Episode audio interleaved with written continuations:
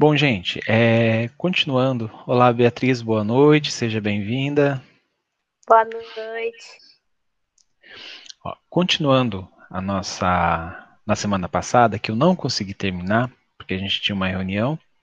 É, agora, a gente a gente estava falando quando eu terminei dessas instituições né, que acontecem né, a remuneração lá em nosso lar, através de bônus horas, é, como acontece essa formação nas instituições e uma análise da Laura falando que né, parece ainda distante o tempo em que os institutos sociais poderão determinar a qualidade dos serviços dos homens. Nós falamos isso na semana passada, né, que é, é, muito interessante. Então, é a realidade, né? Nós ainda não temos todo o amparato né, tecnológico que pode determinar essa qualidade a nível de nosso lar. Né? É, quando a gente for ver os próximos livros do André Luiz, ele vai trazer uma quantidade de aparelhos, né? Descrição de aparelhos, ele fala por aproximação. Nossa, parece muito um televisor.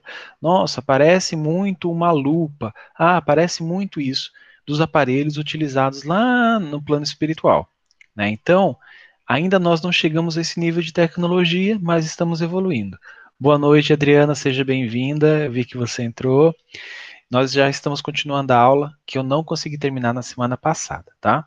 Então, aí passando para o próximo slide, é uma coisa que ela eu achei bem interessante a observação dela, ela fala assim: ó, o verdadeiro ganho da criatura é de natureza espiritual.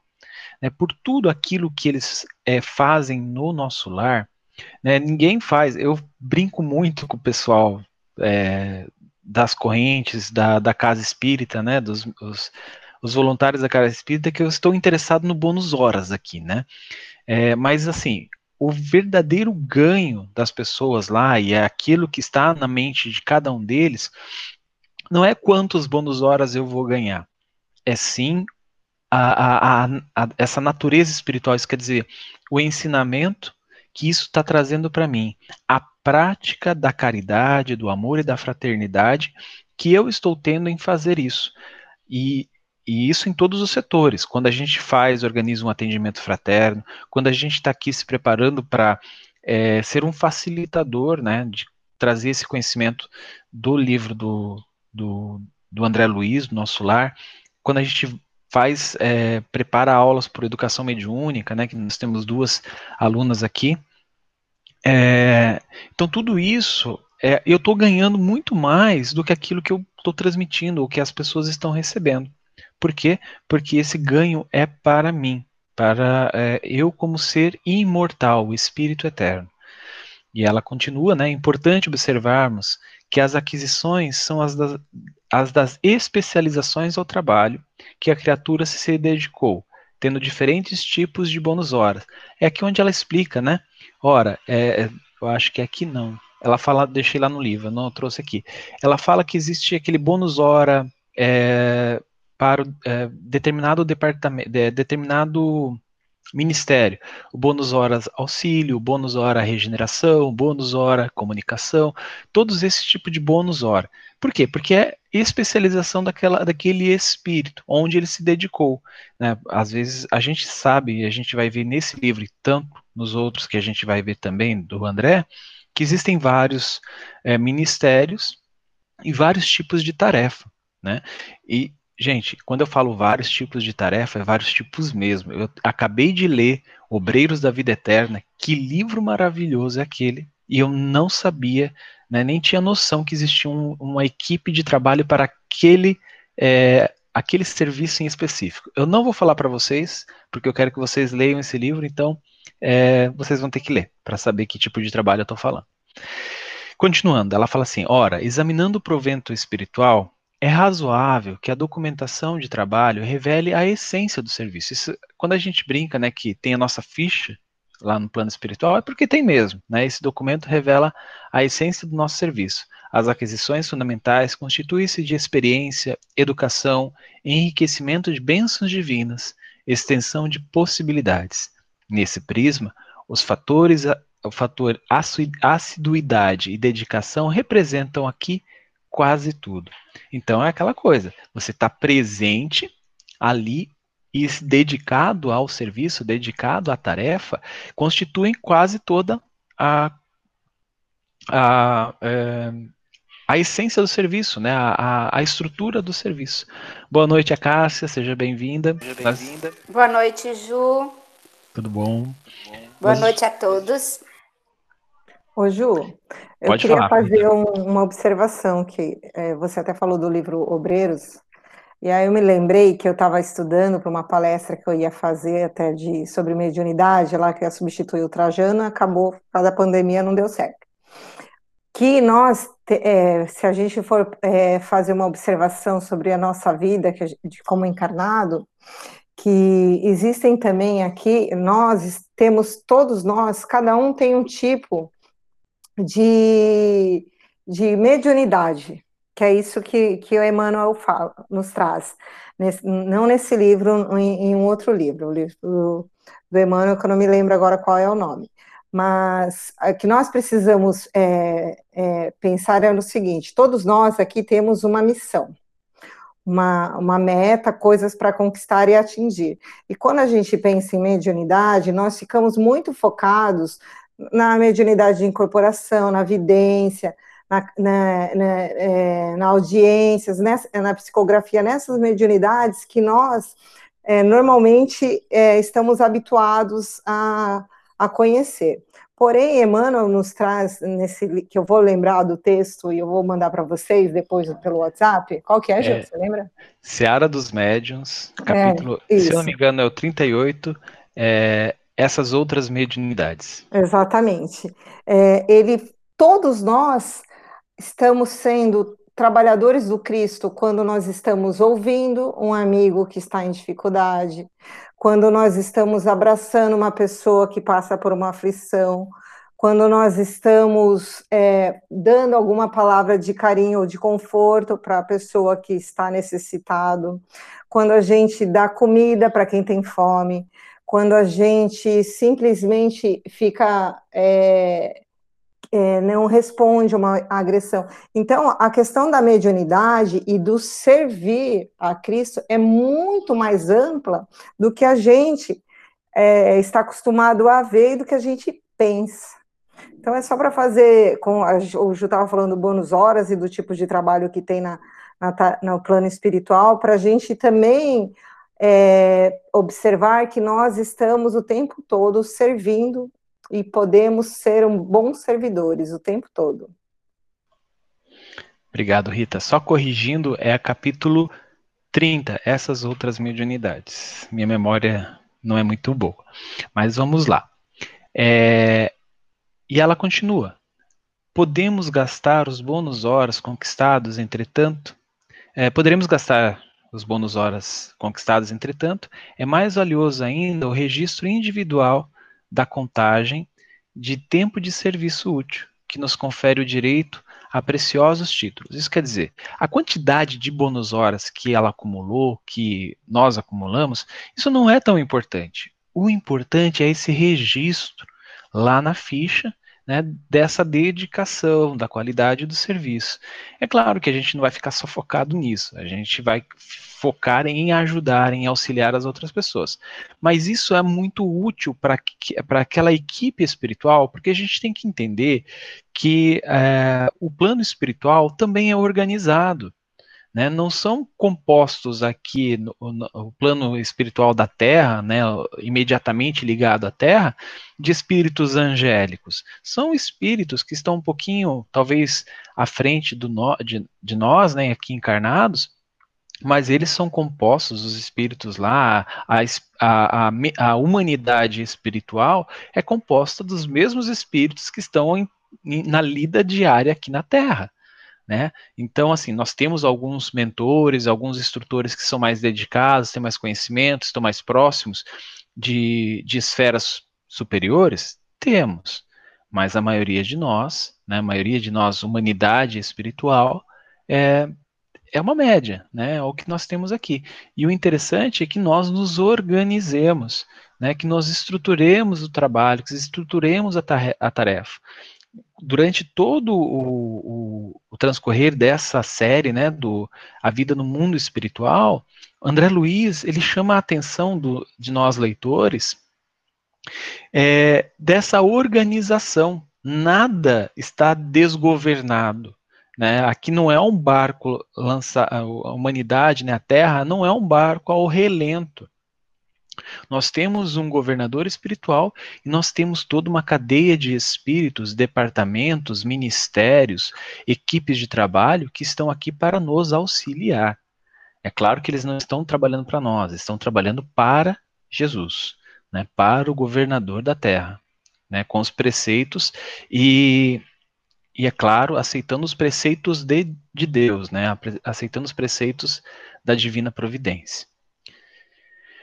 E aí, essas interações, né, interseções, desculpa. Né, aqui, é, André Luiz fez aquela pergunta é, dizendo que, ou a, a conversa, não lembro bem, a conversa caminhou para esse rumo se ela poderia utilizar esse dinheiro, né, vamos dizer assim, essa, esses bônus horas, para interceder por outra pessoa né? Ela falou que sim. E ela, olha o que ela coloca aqui, ó. Quanto maior a contagem nosso tempo de trabalho, maiores intercessões podemos fazer. Compreender, compreendemos é, aqui que nada existe sem preço e que para receber é indispensável dar alguma coisa. Né? Isso me lembra muito o livro Paulo e Estevão, quando é, Paulo faz essa essa observação para Aquila e Prisca, né? Como é bom a gente poder, aquele que ama, ele anseia em dar alguma coisa. E esse ensinamento está de novo aqui com a Laura. Pedir, portanto, é ocorrência muito significativa na existência de cada um. Somente poderão rogar providências e dispensar obsequios, obsequio os portadores de títulos adequados, entendeu? Então isso quer dizer, somente vão prestar, poder prestar assistências aqueles que já tiverem conquistado em si títulos adequados. Se não vai acontecer, e isso a gente vai ver em vários livros do André Luiz, que pessoas desencarnam, começam a trabalhar, começam a, até mesmo o próprio André Luiz, a atuar em nosso lar, começam a entender mais alguma coisa, do, dos planos é, espiritual e, e, e terrestre, é, trabalhar nas diversas colônias e querem ajudar minha família. Não, minha família ficou lá, meu filho ficou lá, eu quero ir lá ajudar. E os mentores, inúmeras vezes, eles trazem a lição, trazem esse conhecimento. Será que você realmente vai lá para ajudar? Será que isso que você está emanando de você é, vai auxiliar o seu filho, a sua filha, a sua esposa que ficou? Será que é isso mesmo? Então, é quando a, a Laura faz essa pontuação, faz essa observação, isso significa que é, para que eu consiga auxiliar, para que eu consiga ajudar, eu preciso conquistar esses ensinamentos e principalmente essa experiência para dentro de mim, para que eu não chegue aqui, vamos supor assim, que eu venha como um, auxiliar, né, e me desequilibre. Vou auxiliar minha mãe que ficou, e a, e a minha mãe começa a passar dor e sofrimento, eu vou ficar desesperado. Porque atualmente, se eu ver minha mãe passando dor e sofrimento, o que, que vai acontecer comigo? Isso vai mexer profundamente e eu vou me alterar. Só que a gente tem que lembrar que no plano espiritual, quando esses estados energéticos, estados de espírito que nós temos, eles se alteram, a manifestação é muito nítida no espírito. Então, ele vai se ligar a vários outros espíritos de, de baixo teor vibratório, e aquilo pode agravar ainda mais a situação. No caso, vamos por o exemplo que eu usei aqui da minha mãe, se eu for um desencarnado em, em nessas condições. Por isso que ela faz essa pontuação que eu achei muito interessante. Né? Então, é, André Luiz tinha aquele anseio de, de participar e de atuar é, junto ao, aos familiares que ficaram aqui. Mas esses ensinamentos, eles acabam ensinando André Luiz. E a gente já passou aqui naquele, naquela conversa que ele teve com a mãe dele, que teve o mesmo teor, o mesmo tipo de, de ensinamento, né, com palavras mais é, profundas. E aí a questão da herança, né, no, no plano espiritual. Aí André pergunta, né, mas você falou que vai encarnar, vai voltar para a crosta logo mais como é que fica, né? Como é que é essa questão aqui? E aí ela fala assim, ó, tenho comigo 3 mil bônus horas auxílio, que ela atuava no Ministério do Auxílio, no meu quadro de economia pessoal. Não posso legá-los à minha filha, que está a chegar. Então ela não pode, ó, ela está chegando aqui, eu tenho 3 mil, né, minha poupança, vamos por assim, tô, vou deixar com a minha filha aqui a minha poupança. Ela fala que ela não pode fazer isso, porque esses valores serão revertidos ao patrimônio comum. Isso quer dizer, isso volta para a colônia, permanecendo minha filha apenas com o direito de herança ao lar. Isso quer dizer, a moradia que ela conquistou, ela e o marido conquistaram para a família, né? É, isso ali fica no nosso lar, por quê? Porque a família está dedicada, né? Você vê a Lísias dedicada lá no, no Ministério da, da Regeneração, né? É, e, e, toda a família ao redor dedicada nos, nas tarefas da colônia. Então, beleza, a casa vai ficar para eles como título de herança. Minha ficha de serviço autoriza-me a interceder por essa filha que está chegando é, e preparar-lhe aqui um trabalho e, curso, e, e concurso amigo, assegurando-me igualmente o valioso auxílio das organizações de nossa colônia espiritual durante minha permanência nos círculos carnais. Olha só, a filha dela logo, logo iria desencarnar provavelmente seria amparado, auxiliado, passaria, mas não iria para um hospital como André Luiz. Não ficaria em um hospital por meses, talvez anos. Ela iria para a casa deles e ali ia assumir, assumir já um trabalho. Lembra, a gente pode lembrar que André Luiz, logo no início, não, não, é, não conseguiu um trabalho, né? É, agora, quando ele está ali é, hospedado na casa do Lísias, né, da, da dona Laura, que aí a gente vai ver que ele vai começar uh, no, um trabalho no Ministério da, da, Regeneração, depois do auxílio, enfim, a gente já vai ver isso tudo. Né? Então, mas a filha dela é, não precisava disso, ela já ia chegar e a Laura ia interceder por ela, né, para que ela já conseguisse um trabalho no auxílio. Isso é muito interessante, né? Então, ela já é um espírito preparado, estava sendo preparado, e é claro, a mãe já estava ciente da, do quadro da filha, né? Alguém. Ah, Adriana, pode falar. Então, estão tá, me ouvindo? Estão me ouvindo? Sim, sim, estamos. Ah, tá. Então é o seguinte, o, o que eu entendi assim é que, quer dizer, não sei se você vai me explicar, se é assim. É, o trabalho ele é importante e enobrece a alma em todos os aspectos, sendo que no plano terreno ele vai ser físico, ligado inclusive às questões culturais que se tem em cada época, dinheiro, terra, poder, o que seja, e o espiritual vai continuar sempre. Né? O, e quando você passa pela terra, você tem que ver o trabalho físico como evolução espiritual para que você leve para o outro plano. É isso? Seria isso? Então, Adriana, assim, é, é muito boa essa colocação, né? É, sim, o trabalho aqui, nossa remuneração, a nossa é, escala de trabalho, evolução, né, a, que a gente promoção é vinculada aos valores da época, né? Isso, isso a Laura deixa bem claro. Né? Não existe essa, essa mesma visão que existe em nosso lar ainda na Terra. Né? Só que a gente tem que ver que nosso lar é uma colônia, né, que está muito ligada ainda aos círculos aqui da Terra. Nós não sabemos como é que é nas colônias já mais evoluídas, vamos supor assim, mais próximo a outras esferas, nosso lar. Mas falando de nosso lar, é, a gente percebe assim, a organização, a remuneração depende muito de cada colônia, né? É, tanto que, logo no início do livro, ele fala que é, essa questão de divisão do, do, dos ministérios em nosso lar foi uma, uma ideia, uma cópia, uma, uma ideia que foi trazida de outra colônia. Né? Então, lá na outra colônia era dividido em departamentos ou coisas desse tipo, e ali eles dividiam em ministérios. Né? Então, a quantidade de ministérios, a, a, a forma que eles são, né? a maneira de organizar e a maneira de remunerar, isso é, é específico de cada colônia. E aí a gente vai ver no livro posterior, chamado Libertação, que existem também em, em cidades do plano espiritual no umbral que remuneram de uma maneira diferente de nosso lar. Então, assim, esse é muito específico de nosso lar. É, a gente pode entender que sim, é mais ou menos desse tipo de valor de trabalho, dedicação, assiduidade que as outras colônias nível nosso lar elas remuneram, né, vamos supor assim, remunerar, entre aspas, né, elas registram isso? Sim, a gente pode imaginar assim.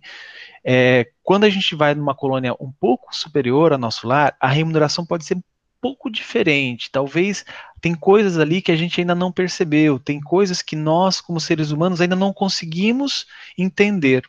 Porque tem muitas, muitos relatos no, nos livros do André Luiz que eu tenho dificuldade para entender dificuldade de, de, Não é que eu tenho dificuldade para entender o que ele escreveu, eu tenho dificuldade falar assim, como isso é possível? Né? Então, só que é uma coisa de sentimento, é uma coisa de emoção, e eu fico assim, meu, como isso é possível?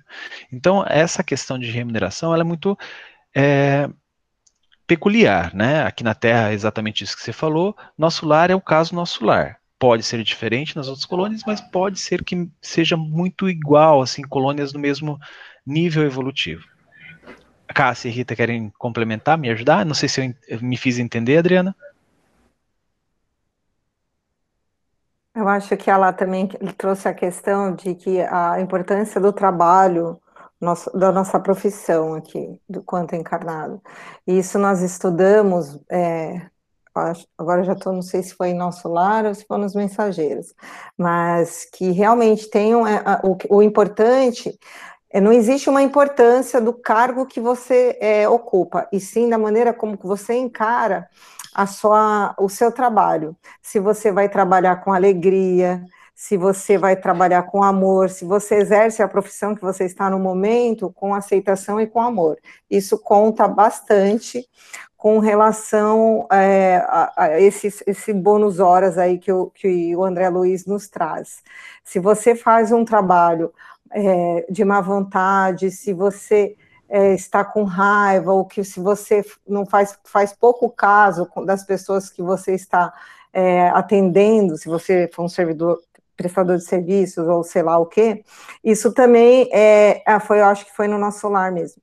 É, você acaba tra é, trazendo problemas para você. Então, a maneira como você encara a profissão que você tem no momento que você está encarnado conta bastante com relação a, a, a esses bônus horas que você vai conquistando aqui na sua encarnação.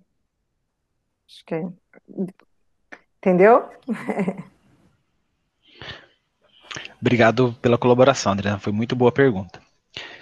Agora eu terminei isso aqui, terminei. Terminei? Terminou. É, não, não terminei, né? Não. Terminou. Que ela falou da. Ah, segurando-me igualmente. Isso, ah. isso. Gente, eu terminei. Acho que ali terminou o capítulo. Agora a Rita vai, vai dar continuidade. É, Rita, posso avisar o pessoal, né, que a gente vai parar isso. uns 10 minutinhos antes. Pessoal, Pode. a gente vai parar uns 10 minutos antes, porque nós temos outra reunião agora a, a, às 20, 20 e 30, tá? Desculpem, mas é coisa de tarefeiro. Eu vou compartilhar aqui agora. Ju, eu preciso esperar você. É, é isso. É, peraí, que deu branco. Ah.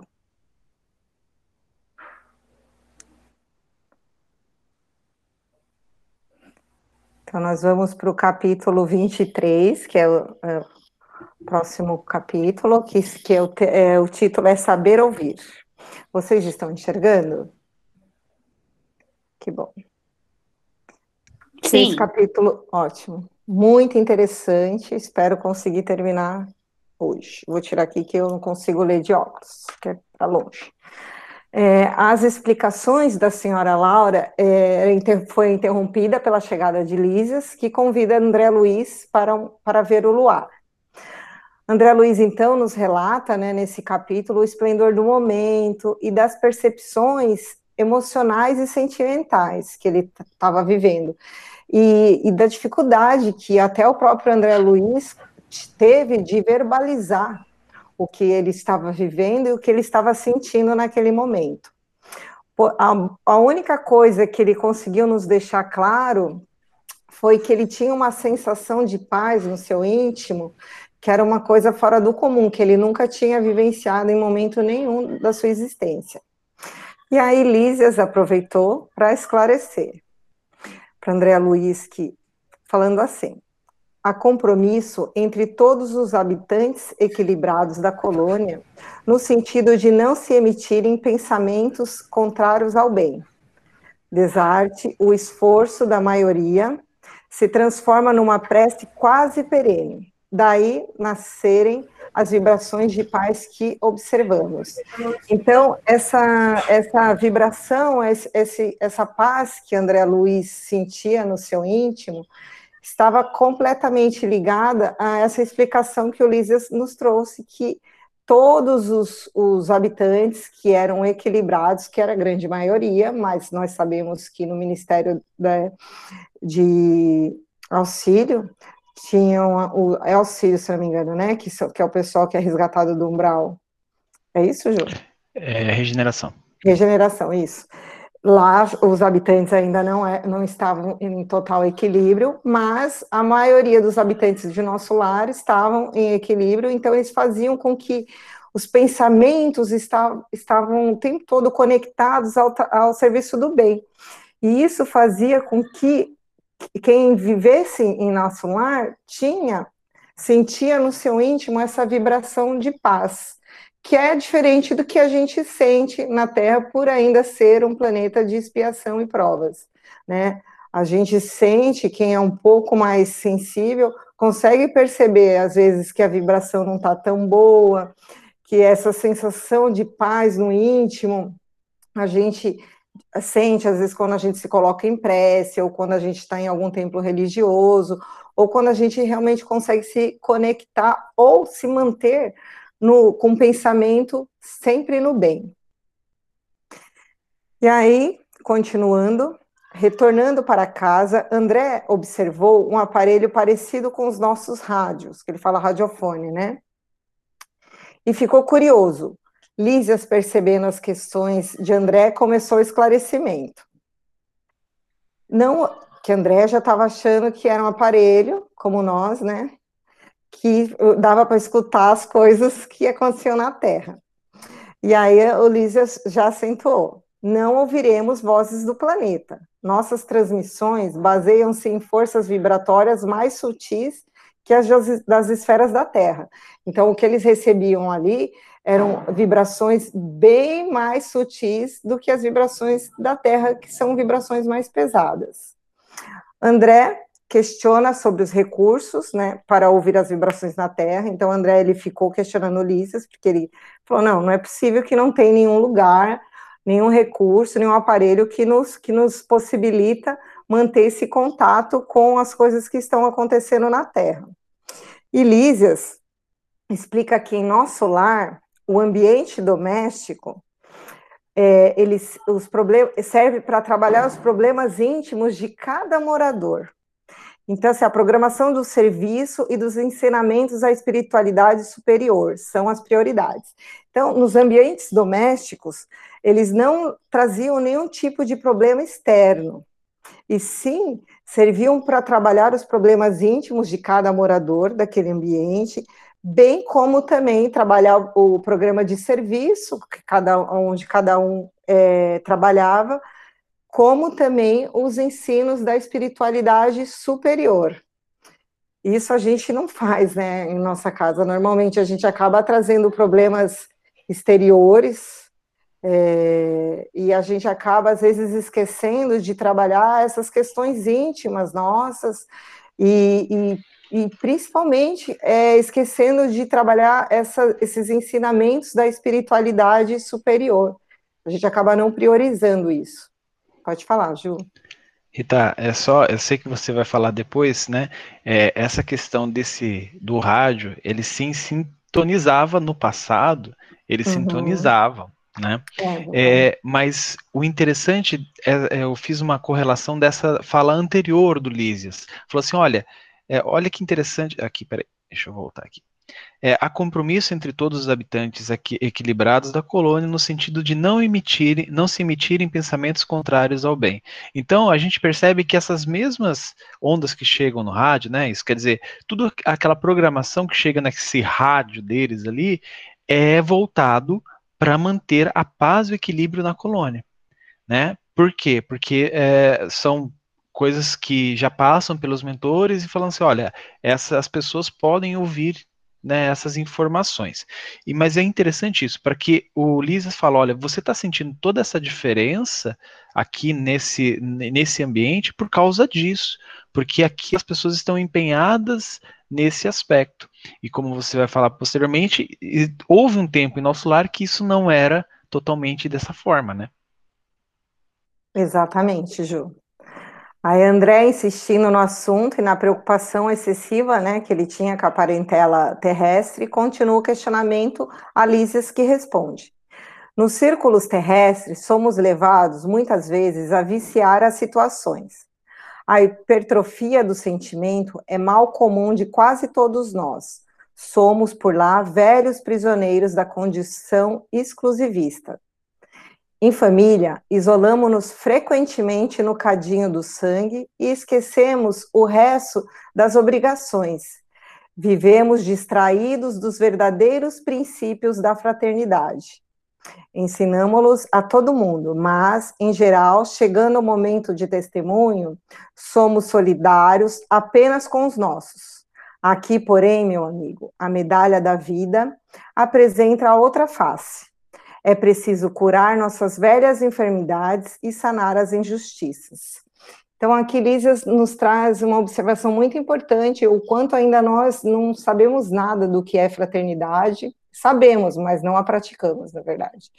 E que a, quando nós estamos no círculo da carne, nós temos uma dificuldade grande de viver o que o Cristo nos pede, que é olhar para todas as pessoas como se fossem nossos irmãos, nós normalmente estamos dispostos a auxiliar os que são do nosso sangue, os nossos filhos, os nossos irmãos de sangue, os nossos pais, hum, é, mas quando a gente precisa auxiliar alguém que está fora do nosso círculo familiar, a gente acaba é, ficando no nossa zoninha de conforto, né? Olhando, olhando para o nosso umbigo. E aí eu peguei um, um, um texto do Emmanuel que fala um pouco que eu achei importante para a gente, o tesouro da fraternidade. Eu vou ler aqui para a gente, para a gente ter um pouquinho mais da noção da fraternidade. Ele começa falando: Não desprezes as pequeninas parcelas de carinho para que atinjas o tesouro da fraternidade. Uma palavra confortadora, o gesto de compreensão e ternura, a frase de incentivo, o presente de um livro, a lembrança de uma flor, cinco minutos de palestra edificante, o sorriso de estímulo, a gota de remédio, a informação prestada alegremente, o pão repartido, a visita espontânea, uma carta de entendimento e amizade, o abraço de irmão, o singelo serviço em viagem, um ligeiro sinal de cooperação, não é com ouro fácil que descobrirá os mananciais ignorados e profundos da alma. Não é com a autoridade do mundo que conquistarás a devoção real de um amigo. Não é com a inteligência poderosa que colherás as flores ocultas da confiança. Mas sempre que teu coração se inclinar para um mendigo ou para um príncipe, envolvido na luz sublime da boa vontade, ajudando e sentindo em nome do bem, ouvidando a ti mesmo, para que os outros se elevem e se rejubilem, guarda a certeza de que tocastes o coração do próximo com as santas irradiações das tuas pérolas de bondade, e caminharás no mundo sobre o invencível, sobre a invencível coraça da simpatia para encontrar o divino tesouro da fraternidade em plenos céus. Isso é do livro Marcas do Caminho, do, do Chico Xavier. Essa mensagem, eu acho importante a gente principalmente ressaltar esse finalzinho dela, que ele fala assim: é, com as tuas pérolas de bondade. Porque às vezes a gente acha que um, um sinal de fraternidade, que, que, a, que a bondade é, tem que ser algo, um auxílio tem que ser algo gigantesco, que não. Nós temos, cada um tem uma capacidade limitada ainda de auxiliar. A minha capacidade de auxílio é diferente da do Juliano, da Adriana, da Kátia. Nós não podemos compa nos compararmos com ninguém. Nós podemos ter algumas pessoas como referência para para como meta para crescermos e progredirmos, mas nós não podemos nos compararmos com ninguém, porque nós sabemos as situações que nós vivemos em nosso lar, a nossa vida, a capacidade que nós temos de auxiliar ou não. Mas, ao mesmo tempo, nós não podemos deixar de auxiliar por achar que temos pouco. Emmanuel aqui, aqui nos mostra que um abraço de irmão, quando a gente dá um abraço com, a, com amor e com vontade de auxiliar, a gente já está fazendo muito. Tanto pelo irmão, mas principalmente por nós mesmos. Acho que é isso. Alguém quer falar alguma coisa? Vou continuar. E aí o Ulisses ele traz aquela reflexão que o Ju estava falando. No início da colônia, todas as moradias que sabe, ao que sabemos ligavam-se aos núcleos de evolução terrestre. Ninguém suportava a ausência de notícias da parentela comum, do Ministério da Regeneração ao da Elevação. Vivia-se em constante guerra nervosa. Boatos assustadores perturbavam as atividades em geral. Mas, precisamente há dois séculos, um dos generosos ministros da União Divina compelia a governadoria a melhorar a situação. O ex-governador era talvez demasiadamente tolerante. A bondade desviada provoca indisciplinas e quedas. Eu até destaquei isso porque isso é muito importante para a gente. Às vezes, é, principalmente para nós que somos mães, eu, eu, eu, gosto de trazer esse exemplo, porque eu acho que isso é muito importante para quem educa, tem essa, essa condição de educador.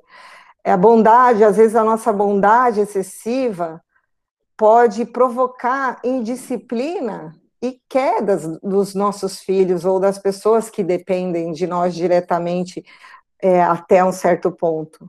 Então a gente tem que observar bastante como é, e saber, na medida do possível, é, é dosar isso para não ser tolerante demasiadamente.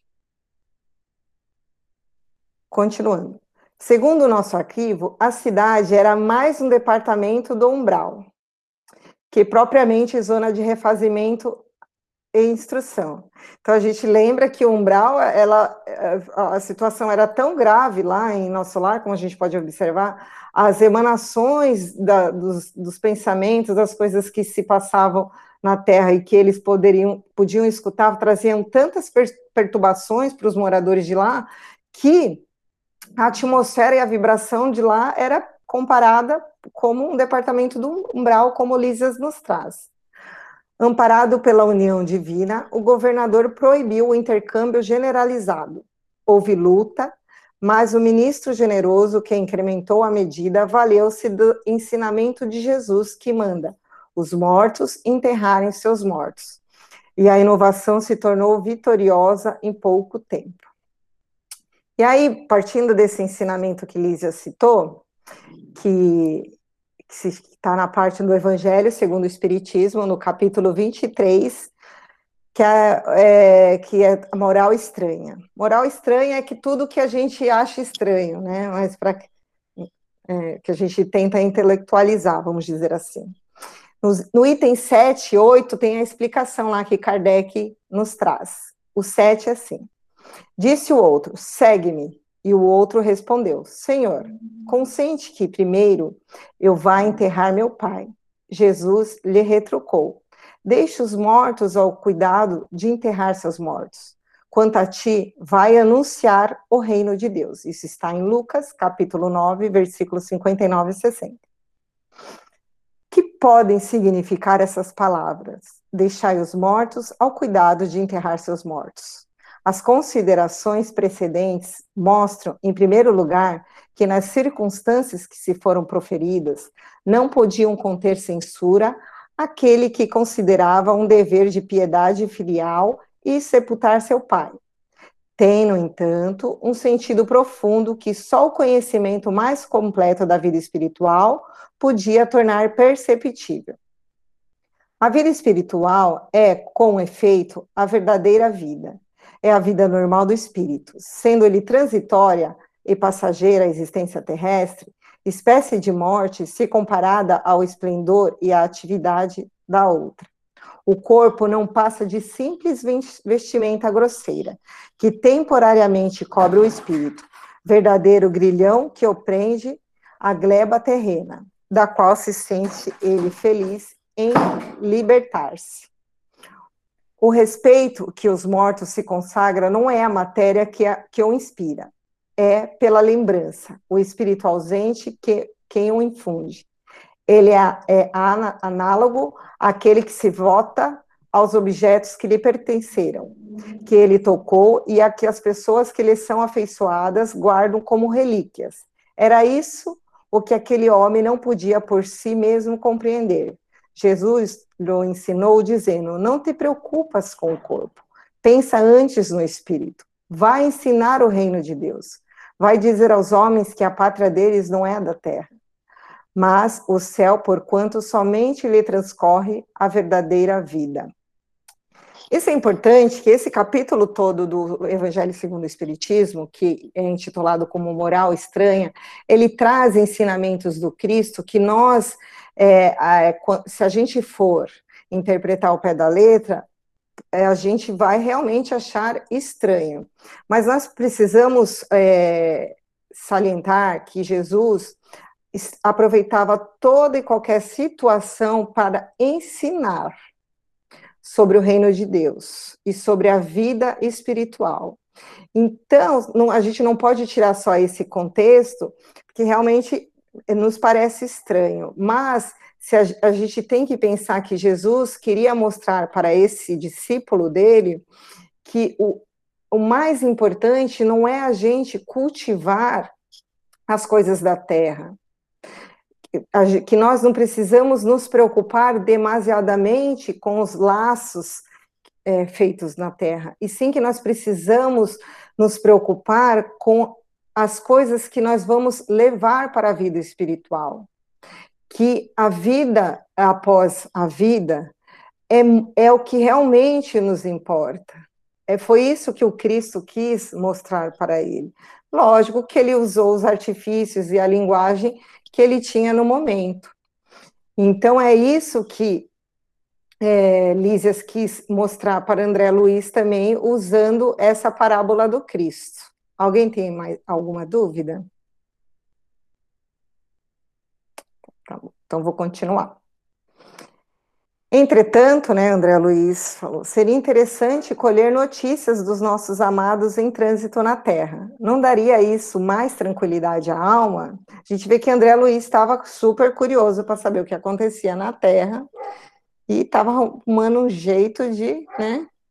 E a Elísias que permanecia junto ao receptor sem ligá-lo, como interessado em fornecer explicações mais amplas, acrescentou: Observe a si mesmo, André, a fim de ver se valeria a pena. Está preparado, por exemplo, para manter a precisa serenidade, esperando com fé e agindo com os preceitos divinos, em sabendo que um filho do seu coração está caluniado ou caluniando? Se alguém o informasse agora de que um dos seus irmãos consanguíneos foi hoje encarcerado como criminoso, teria bastante força para conservar-se tranquilo? Então, foi isso que o Juliano falou. Para auxiliar, você precisa estar pronto espiritualmente, tranquilo espiritualmente, com a harmonia, com a harmonia interna, senão você vai acabar se perturbando ainda mais e atrapalhando quem, o, no caso de André Luiz, ele iria atrapalhar, além de se perturbar, atrapalharia provavelmente seus entes queridos. André sorriu, desapontado, e Lísias reforçou que só era necessário procurar notícias dos planos inferiores para, para auxílio. E como já observamos na explicação, para auxiliar tem que estar em grande harmonia íntima. Não só quem desencarnou, mas como Lisas ressalta que a grande maioria dos encarnados normalmente não se encontra em estado opa, de tranquilidade, impossibilitando o intercâmbio. Ele faz essa observação também para André Luiz, que a maioria de nós encarnados não nos encontramos em estado de tranquilidade plena, de harmonia íntima. Então, isso faz com que a, essa possibilidade do intercâmbio entre os que não vivem mais no corpo da carne com o conosco fica um pouco limitado e até difícil mesmo, né? Porque a maioria dos nossos entes, entes queridos que partem daqui, eles não partem em, em boas condições, eles precisam se harmonizar. E para eles conseguirem atingir é, é, esse, esse quesito de estar nessa completa harmonia íntima, para poder auxiliar a gente, isso demora um pouco, né? Demora, às vezes, mil, séculos, ai, séculos não, né? Mas pelo menos muitos e muitos anos. Alguém quer falar alguma coisa? Eu quero citar um exemplo. Pode falar, Pode Falar, É assim, acho que a maioria aqui conhece a Crista, né? É, ela teve uma filha que desencarnou ainda bebê. Essa filha dela, se estivesse encarnada, hoje teria 53 anos. Bom, essa filha desencarnou e ela, durante algum período, através de mentores espirituais, teve algumas notícias dessa filha e pôde acompanhar até um desenvolvimento da filha no mundo espiritual. Mais de 30 anos depois, em uma, em uma tarefa de palavra do plano espiritual com os trabalhadores e alunos, né, que a nossa casa dispõe todo final de ano, essa filha dela se manifestou e, e pela primeira vez a Crista pôde conversar com a filha dela. Então, assim, todos nós conhecemos a Crista e conhecemos o potencial mediúnico e o potencial de caráter e moral que a Crista tem. É uma pessoa de extremo conhecimento doutrinário, um médio fantástico, uma pessoa que já fundou acho que dezenas de casas espíritas, é uma expositora enorme, mas ela levou mais de 30 anos após o desencarne da filha para elas poderem conversar. E ainda assim, a Crista se emocionou demais. E a filha só disse para que a mãe se contesse, para que não tivessem perturbados aqueles, aquele momento.